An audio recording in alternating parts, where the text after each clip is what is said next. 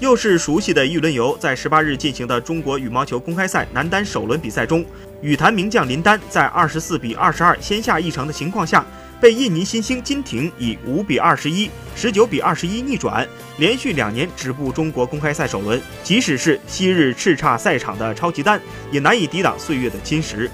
对于已经三十五岁的他来说，奔波征战是对体能的巨大考验。这就导致在赛场上，尽管林丹依然在技术和经验上略占上风，但难耐速度和体力的下降，真可谓有心杀敌，却已无力回天。二零一八年的战绩如此糟糕，恐怕对于志在二零二零年东京奥运会的林丹而言，并不是一个好兆头。尤其是在本赛季接连负于桃田贤斗、金廷和石宇奇等一批年轻选手之后，